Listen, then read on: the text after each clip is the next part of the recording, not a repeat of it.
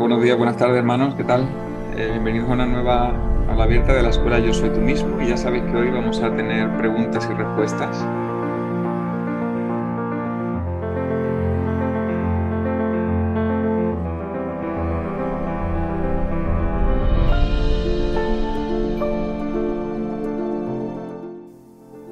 Yo soy tú mismo. Escuela de Sabiduría de la No Dualidad. Grupos de estudio y prácticas de las enseñanzas.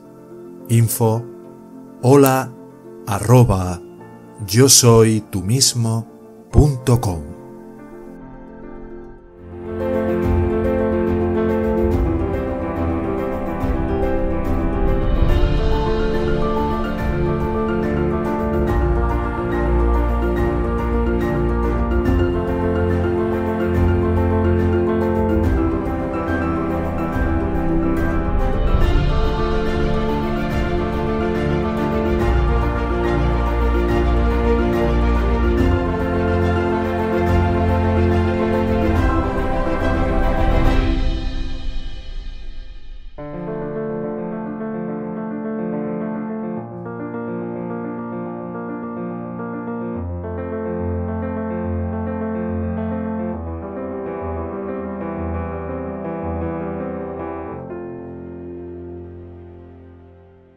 la autoindagación, porque aunque lo has explicado ya un montón de veces, eh, leía el otro día, ¿no? Buscando en internet, intentando aclararme, le preguntaban a Ramana eh, cuáles son los indicadores basados en los cuales podré descubrir por mí mismo si estoy haciendo bichara, indagación en el ser, correctamente o no. Y responde, si bichara ha resultado en un estado mental en el que permaneces idéntico como la conciencia subjetiva pura, entonces lo has hecho correctamente. Sin embargo, no es fácil para el novato decir si su mente permanece realmente como idéntica a la conciencia subjetiva pura, porque el estado de embotado de Manolaya, el estado embotado de Manolaya, pérdida de conciencia, a menudo se considera erróneamente eh, como esta página en blanco, ¿no? del estado mental de la pura conciencia. Cuando la mente permanece como idéntica a la conciencia subjetiva pura, inconfundiblemente destella yo, yo, Em, y, le, preguntan, ¿y cómo reconocer eh, cuando esto destella, ¿no? cuando está bien hecho? No hay posibilidad de confusión cuando ocurre realmente la experiencia.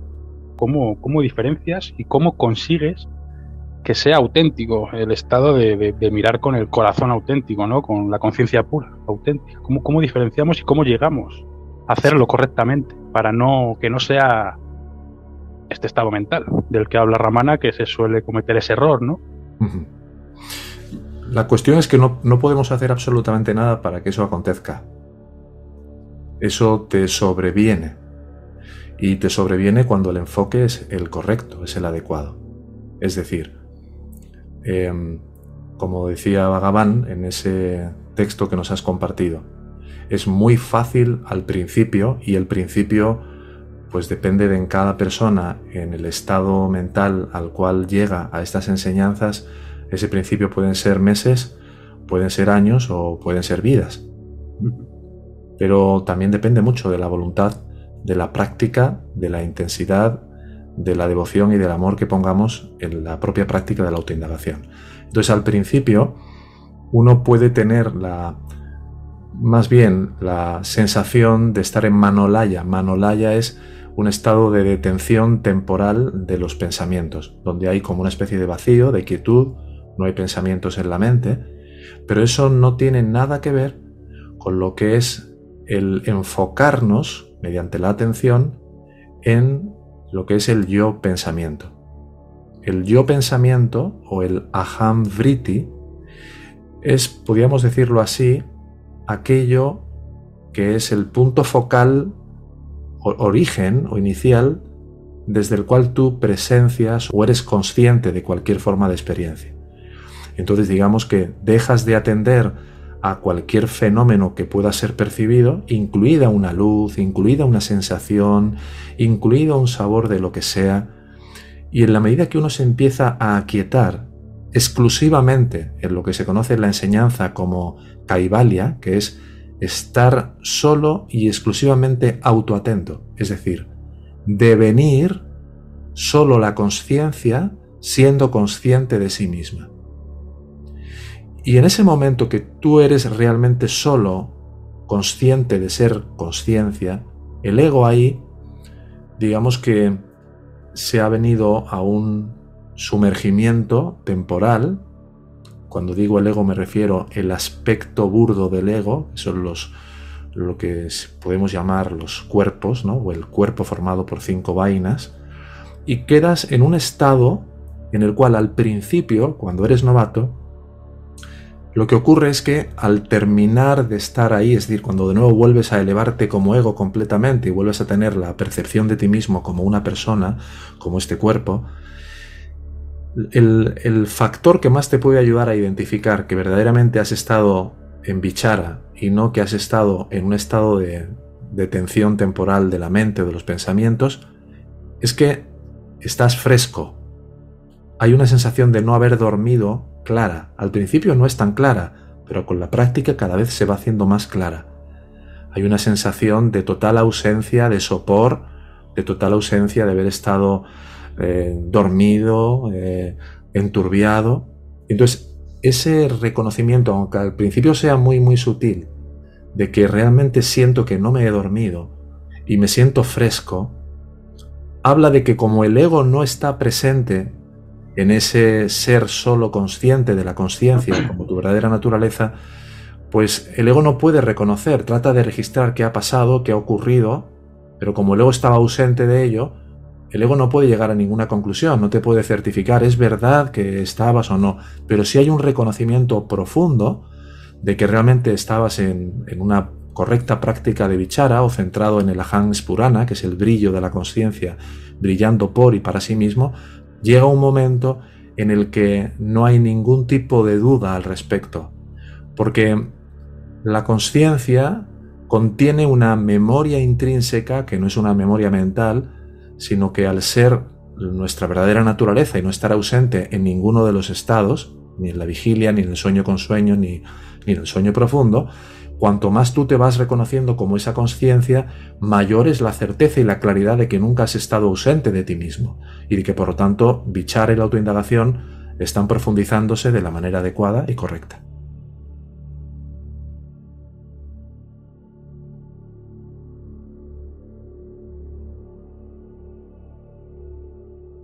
El movimiento es hacia adentro, es quedarte quieto, no es hacia adentro ni hacia afuera, es un soltar, porque yo veo ahí diferentes movimientos en los que puedo profundizar más o menos en esos diferentes movimientos y, me encuentro en diferentes estados, por así decirlo. Es un quedarte quieto que no es ni hacia adentro ni hacia afuera eh, pendiente de, este, de este que está aquí. Claro, el tema es no convertirlo en un hacer. Cuando lo conviertes en un hacer, empiezan a aparecer todas estas gamas de posibilidades. Es hacia adentro, es hacia afuera, es un soltar. Entonces simplemente es eh, la medida que empiezas con los ojos cerrados, te vas relajando primero en la respiración para encontrar un punto focal unidireccional de referencia y en la medida que te vas centrando en la respiración, te vas dando cuenta del en donde surge y en donde se disuelve la inhalación y la exhalación. Es decir, te vas aquietando de forma natural en ese espacio de silencio interior que es tu conciencia, mediante la que te das cuenta de la inhalación y de la exhalación y te vas relajando y te vas aquietando ahí como conciencia. Ese es el punto importante. No trates de hacer movimientos de ningún tipo con la atención, sino permite que tu atención se relaje como cuando llegas un día cansado del trabajo y te dejas caer como en estos puff que hay en algunas casas, ¿no? Que haces, ah, ¿no? Pues trata de dejarte caer o de hundirte en esa sensación básica, natural y llana de ser simplemente ser o ser consciente abandonando todo fenómeno, todo objeto sensorial, todo objeto de pensamiento emocional de cualquier orden.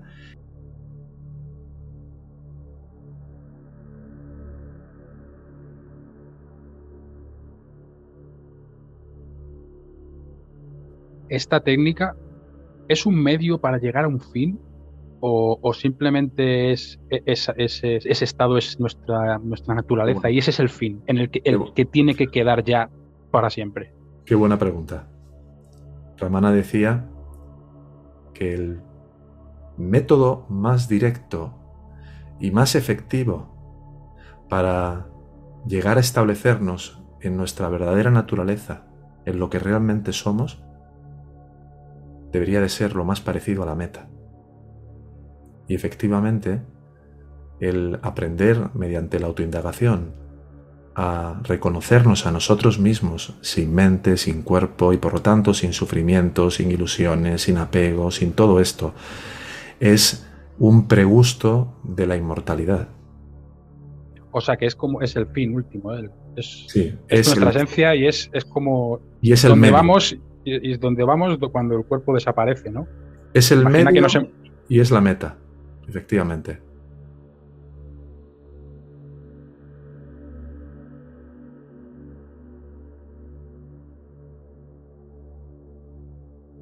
O sea que si, nos hemos si nos hemos liberado en vida, eh, cuando el cuerpo desaparezca, el mundo desaparece y queda la conciencia pura, o porque hay gente que ha vivido el Nirvikalpa Samadhi y, y se ven, se reconocen, ¿no? Como, como el cielo, las paredes, tú, tú estás en todo.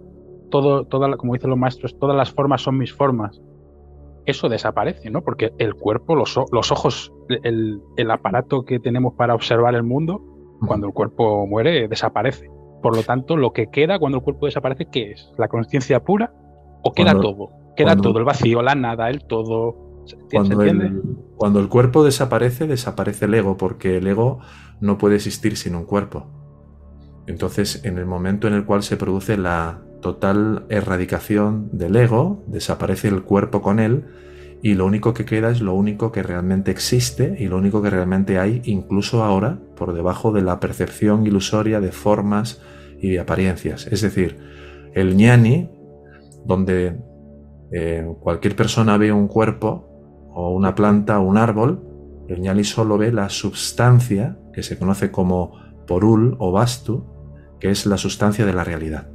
Con lo cual, en el momento de la liberación, no hay alguien que se vea como parte de un todo, no hay un todo ni siquiera, porque solo hay un uno, el uno sin segundo, la realidad, Dios, el ser.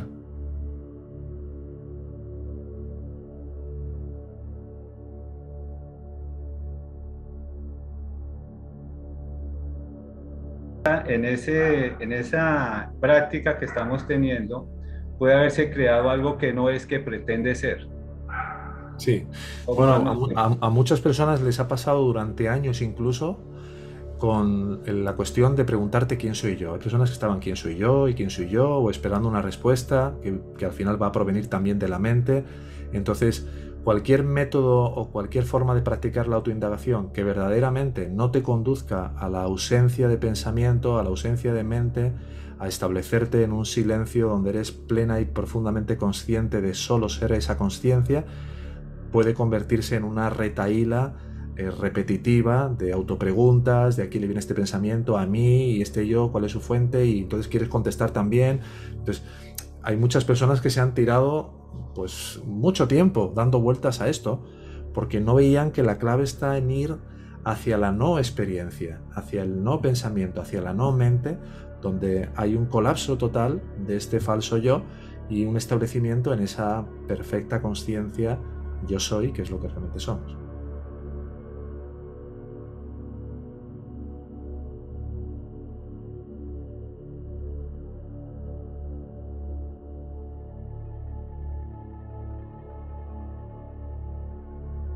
Si para él la atención es lo mismo que la presencia.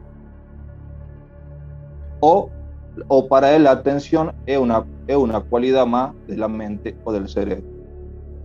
Muchas gracias. Un saludo para todos. A ti, Diego. Bueno, la... hablamos de que hay dos, dos fuerzas de la atención. Una de las fuerzas de la atención es la atención hacia afuera. Cuando la atención es dirigida hacia afuera de nosotros mismos, es decir, hacia el mundo del pensamiento, de la emoción, del cuerpo, etc., es una atención que en la medida que nuestra mente no se ha purificado lo suficiente, suele estar gobernada por el ego fundamentalmente. Pero en la medida que aprendemos a reconocer la fuerza de la atención que se dirige por el impulso de las sat vasanas, que son las inclinaciones a vivirnos por lo que realmente somos, esa atención termina deviniendo ser la conciencia o la atención consciente o la presencia consciente. Digamos que en manos del ego, dirigida a alejarnos de lo que realmente somos, esa atención puede hacernos perder completamente el rumbo de nuestro hogar. Pero en la medida que esa atención se va dirigiendo hacia la pura presencia consciente, terminan deviniendo una y la misma cosa. Espero que te sea útil la respuesta, hermano.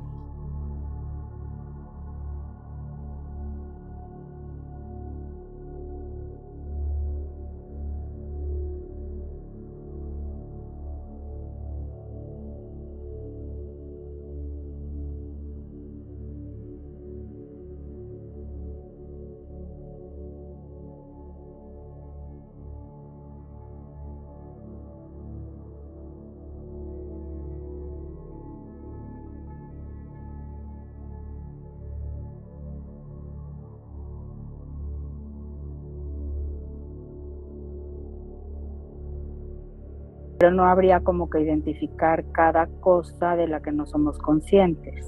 Sí, pero se da, digamos, por ejemplo, ¿no? Imagínate que, que hay un aspecto, eh, una determinada inclinación en ti que está por verse, ¿no? No queda mucho para que puedas llegar a ver con claridad cuál es ese valor oculto, esa ganancia que tienes para sentirte abandonada, para sentirte... Como que se revela, ¿no? Chazada. Se revela, fíjate, es muy, muy bueno el término, el verbo que has utilizado, ¿no? Como en la fotografía, ¿no? Cuando hay un revelado es porque hay una luz que ya hace claro lo que antes estaba oscuro para uno. Uno no era capaz de entender o de ver. Entonces cuando vamos con la luz prestada de la mente, que es una luz como, digámoslo así, de segunda categoría, eh, vamos como con una especie de linternita, con una esfera y un diámetro muy muy chico, muy fino, donde tratamos de ver algo que además está oculto y detrás de unos velos.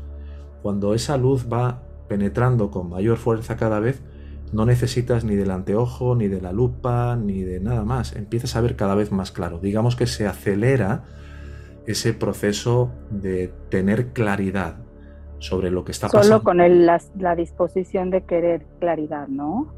Sí, con la disposición de querer claridad por haber ido hacia la fuente misma de la claridad y haberte baña, haber bañado tu mente en ella.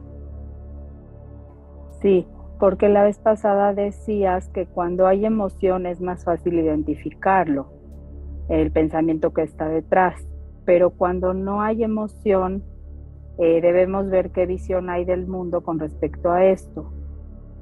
Eh, en cada situación. ¿Funciona igual? Eh, solamente con identificarlo intelectualmente. Bueno, es, es más que una identificación intelectual porque estás tratando de poner y de llevar esa luz y esa atención de tu conciencia, de tu naturaleza real, sobre ese campo y ese ámbito mental. Entonces, en la, en la medida que no haya emociones que sirvan como como de testigos, ¿no? O como de alarmitas de qué es lo que puedo estar pensando para sentirme de una determinada manera en relación a una situación o a una persona. En la medida que vamos practicando la autoindagación, se va a producir ese revelado que tú decías, donde con mayor claridad me voy a dar cuenta de qué es lo que realmente estoy buscando para sentirme de una manera que he bloqueado o que he reprimido para evitar sufrir. Por ejemplo, ¿no? Dice, voy a ver qué es ¿Cuál es la razón por la cual me estoy sintiendo de determinada manera, no? Y a lo mejor, sin darme cuenta, le doy prioridad a eso, en lugar de decir, bien, ¿quién es el que necesita comprender? Yo. ¿Y este yo? ¿Cuál es su fuente? E inicio la autoindagación, porque en la medida que yo inicie la autoindagación, el impacto que está recibiendo como si fuera una descarga eléctrica todo el sistema de pensamiento del ego, es infinitamente superior a cualquier aproximación, como te decía, en tanto que ego, con esa pequeña lupita y con esas gafitas de pocos grados, ¿no?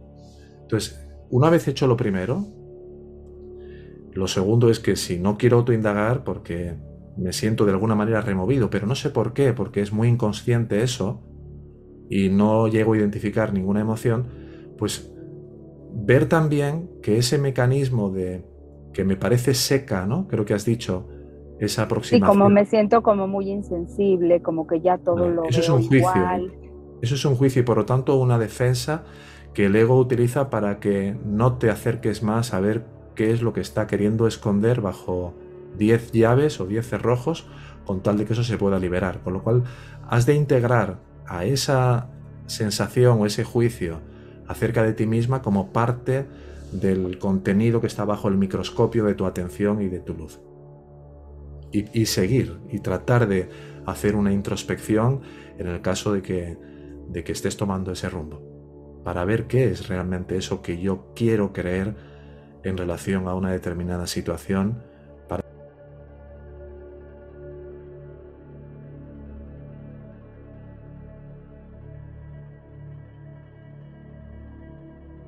sea, em, ¿para qué sirve ese dolor? ¿Quién es el que sufre? ¿Y quién es ese de la frase que dice Ernesto de que el ser nunca quiere que renuncies a algo que sea importante para ti? ¿Qué, quién, qué es ese para ti? ¿El ego? Muy bien. Bueno, no sé si me he explicado bien. Igual es una pregunta un poco no, no, es, una, es una, pregunta muy interesante, Victoria, y te, te, agradezco que la formules porque seguramente pueda ser, servir de utilidad. Vamos a poner un ejemplo para verlo más claro, ¿vale? Imagínate una persona que llega al matrimonio y se va a casar y no se da cuenta de que lo hace desde un profundo sentimiento de carencia y de vacío, porque ya desde muy niño sentía un profundo sentimiento de abandono. No sabía por qué, cada vez que su padre o su madre se alejaban un poco, se echaba a temblar con miedo de que le abandonaran o que le dejaran demasiado solo o que se pudiera perder. Cuando a lo mejor su madre lo llevaba al supermercado, en cuanto la madre se despistaba un poco, se echaba a llorar y no sabía por qué. Y de repente ese niño, conforme va creciendo, va retroalimentando esa herida original que proviene de una inclinación más profunda a sentirme abandonado, a sentirme no querido, no merecedor de amor, etcétera, etcétera y como resultado de esa carencia que experimenta, elabora una fantasía en su mente de una persona que supuestamente me va a salvar de ese profundo sentimiento de vacío. Y ahora cojo esa fantasía y la proyecto y se la pego en la cara, por decirlo de alguna manera, que en realidad es que proyecto una persona que aparece en mi experiencia que representa esa fantasía. Pero claro, en mí sigue estando ese profundo sentimiento de abandono, esa basana, esa inclinación, ni mucho menos ha desaparecido, sino que temporalmente está como amortiguada. ¿Y qué pasa? Que yo lo que estoy queriendo es sentirme abandonado porque he llegado a desarrollar una idea de mí misma, de mí mismo, como de alguien abandonable, porque además con todas las experiencias que viví en la infancia y en la adolescencia, pues ya mi padre y mi madre siempre me dijeron, hay que ver, siempre crees que te vamos a dejar, estamos contigo o no sé qué, o, literalmente vivía experiencias donde efectivamente el padre se iba o se separó el padre o la madre o vete a saber qué. Y esa fuerza de esa identidad, como es algo inventado, el ego es una construcción mental inventada, la única manera que tiene de poder mantenerse a flote o de sobrevivir es recreando a través de emociones y de experiencias eso que yo creo que soy, porque necesito confirmar que es verdad que yo soy así. Entonces voy y me caso. Me caso y tarde o temprano yo me empiezo a sentir que mi pareja no me hace caso, que se fija en otras personas, o que no me dedica el tiempo, que no es cariñosa conmigo, y me separo. Y cuando se produce la separación empiezo a sentir una enorme culpa, porque toda separación siempre entraña culpa, y voy a la siguiente pareja con esa mochila que tú decías, cada vez más cargada y donde la fantasía que había proyectado sobre aquella primera persona se estrella literalmente contra los hechos. Los hechos hablan de lo que yo creo que soy, que es lo que estoy buscando confirmar una y otra vez. Y así en la medida que voy pasando de pareja en pareja, de relación en relación, cada vez encuentro menos la salida hasta que llega un punto en el que de verdad quiero buscar cuál es la raíz, la verdadera solución a todo lo que estoy experimentando y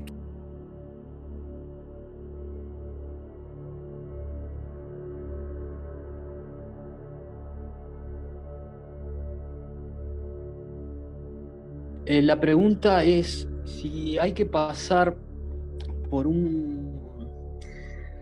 por, estar em, completamente solo o eh, habiendo cortado los vínculos para alcanzar la iluminación, porque parece que los vínculos te vuelven, como que te recapturaran o te perpetuaran en sacarte de la presencia. Eh, es por ahí la, cosa. O sea, hasta, o sea, yo vengo un poco retrocediendo en eso y pareciera que fuera como el camino y quizás se me presenta como que pudiera terminar siendo así. Bueno, cuando te realmente quieras concluir la iluminación, o sea, meterte ya como en serio en la iluminación es en algún momento tenés que como que cortar los vínculos y de alguna manera deconstruir o de, desarmar completamente la estructura y, ver qué pasa. Y quería saber si, si, es por ahí o algo así. Creo que esa vendría a ser la pregunta. Sí, tiene que ver un poco con algo que, que medio planteaba eh, alguien al principio del aula de hoy en cuanto a la, creo que era Luna, o ya no recuerdo bien, en cuanto al tema de la renuncia mental versus la renuncia externa.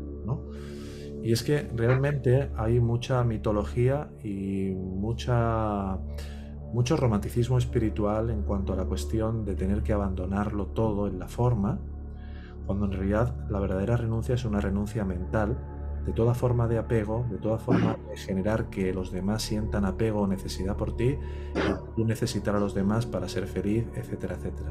Entonces, según el Prarabdha Karma o el plan que está ya establecido para cada persona, unos tendrán que dejar su vida marital o familiar y recluirse en una cueva, otros vivirán rodeados de personas y de familias abundantes, otros serán monjes errantes que caminarán de ciudad a ciudad. Hay en, en todas las diferentes formas de manifestación cabe perfectamente el que se produzca esa completa liberación del yugo de la mente y del ego. Por lo cual no hemos de tratar de provocar nada porque por sí solo se va a dar lo que este cuerpo-mente tenga que experimentar y por ejemplo necesitarás una motivación, imagínate, muy particular en un momento determinado para, que, eh, para ir a tomarte un tiempo en, la, en una montaña o en un retiro o a la naturaleza y esa motivación y ese deseo claro de que eso sea así, más allá de que haya sido un intento de conjetura mental para lograr un resultado o no sé qué, se dará de forma natural. Y si no se da esa motivación, tu trabajo interno podrá perfectamente continuar eh, en medio de, una familia o en una vida social determinada.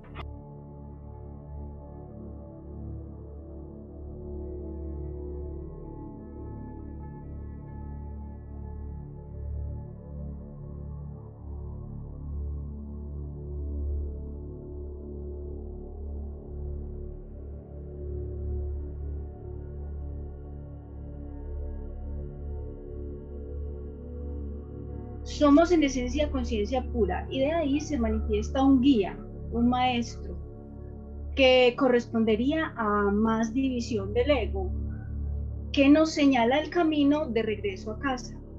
Pero como aún no veo, aún me veo como individuo y veo a otros individuos, aún está el ego no muerto. Por eso todo se me ¿Aún está el ego, perdón? ¿Aún está el ego? No muerto, no desaparecido, no diluido. Por eso todo se me presenta para ser maestro y alumno a la vez. Sí, todos somos maestros y alumnos al mismo tiempo. Lo importante es que seamos alumnos del espíritu, de la conciencia, y no alumnos ni discípulos del ego. Ahora, la conciencia puede presentar también diferentes formas. Puede surgir un libro, ¿no? Que de repente, tras leerlo, veas con mucha mayor claridad que la dirección que estabas adoptando en tu vida era una dirección que te llevaba a más sufrimiento, a más dolor, a más autoengaño. Puede ser un mendigo que aparezca de repente eh, en una parada de un autobús y te sonría sin tener nada que comer cuando tú te estás quejando de que no vas a poder pagar ese mes una factura de un algo en concreto. Eh, puede venir de muchas maneras. Lo importante es que seamos capaces de, reconocer la forma en la cual eh, toma forma nuestra verdadera naturaleza para mostrarnos, para enseñarnos. Y como todo lo que ocurre, como le decía Andrea, ha sido perfectamente definido al detalle, con una inteligencia superior absolutamente perfecta, para ayudarnos y contribuir a liberarnos de todas nuestras diferentes formas erradas de pensar, de percibir, de interpretar, pues no hay absolutamente ninguna experiencia, si estás lo suficientemente atenta, que no sea un maestro para ti.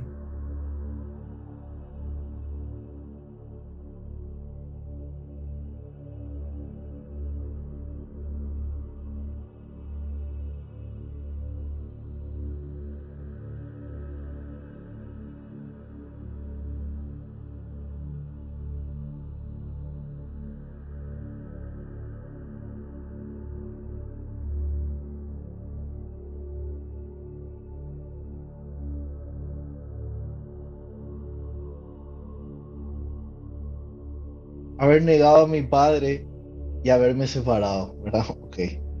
De ahí viene la idea de ser un cuerpo.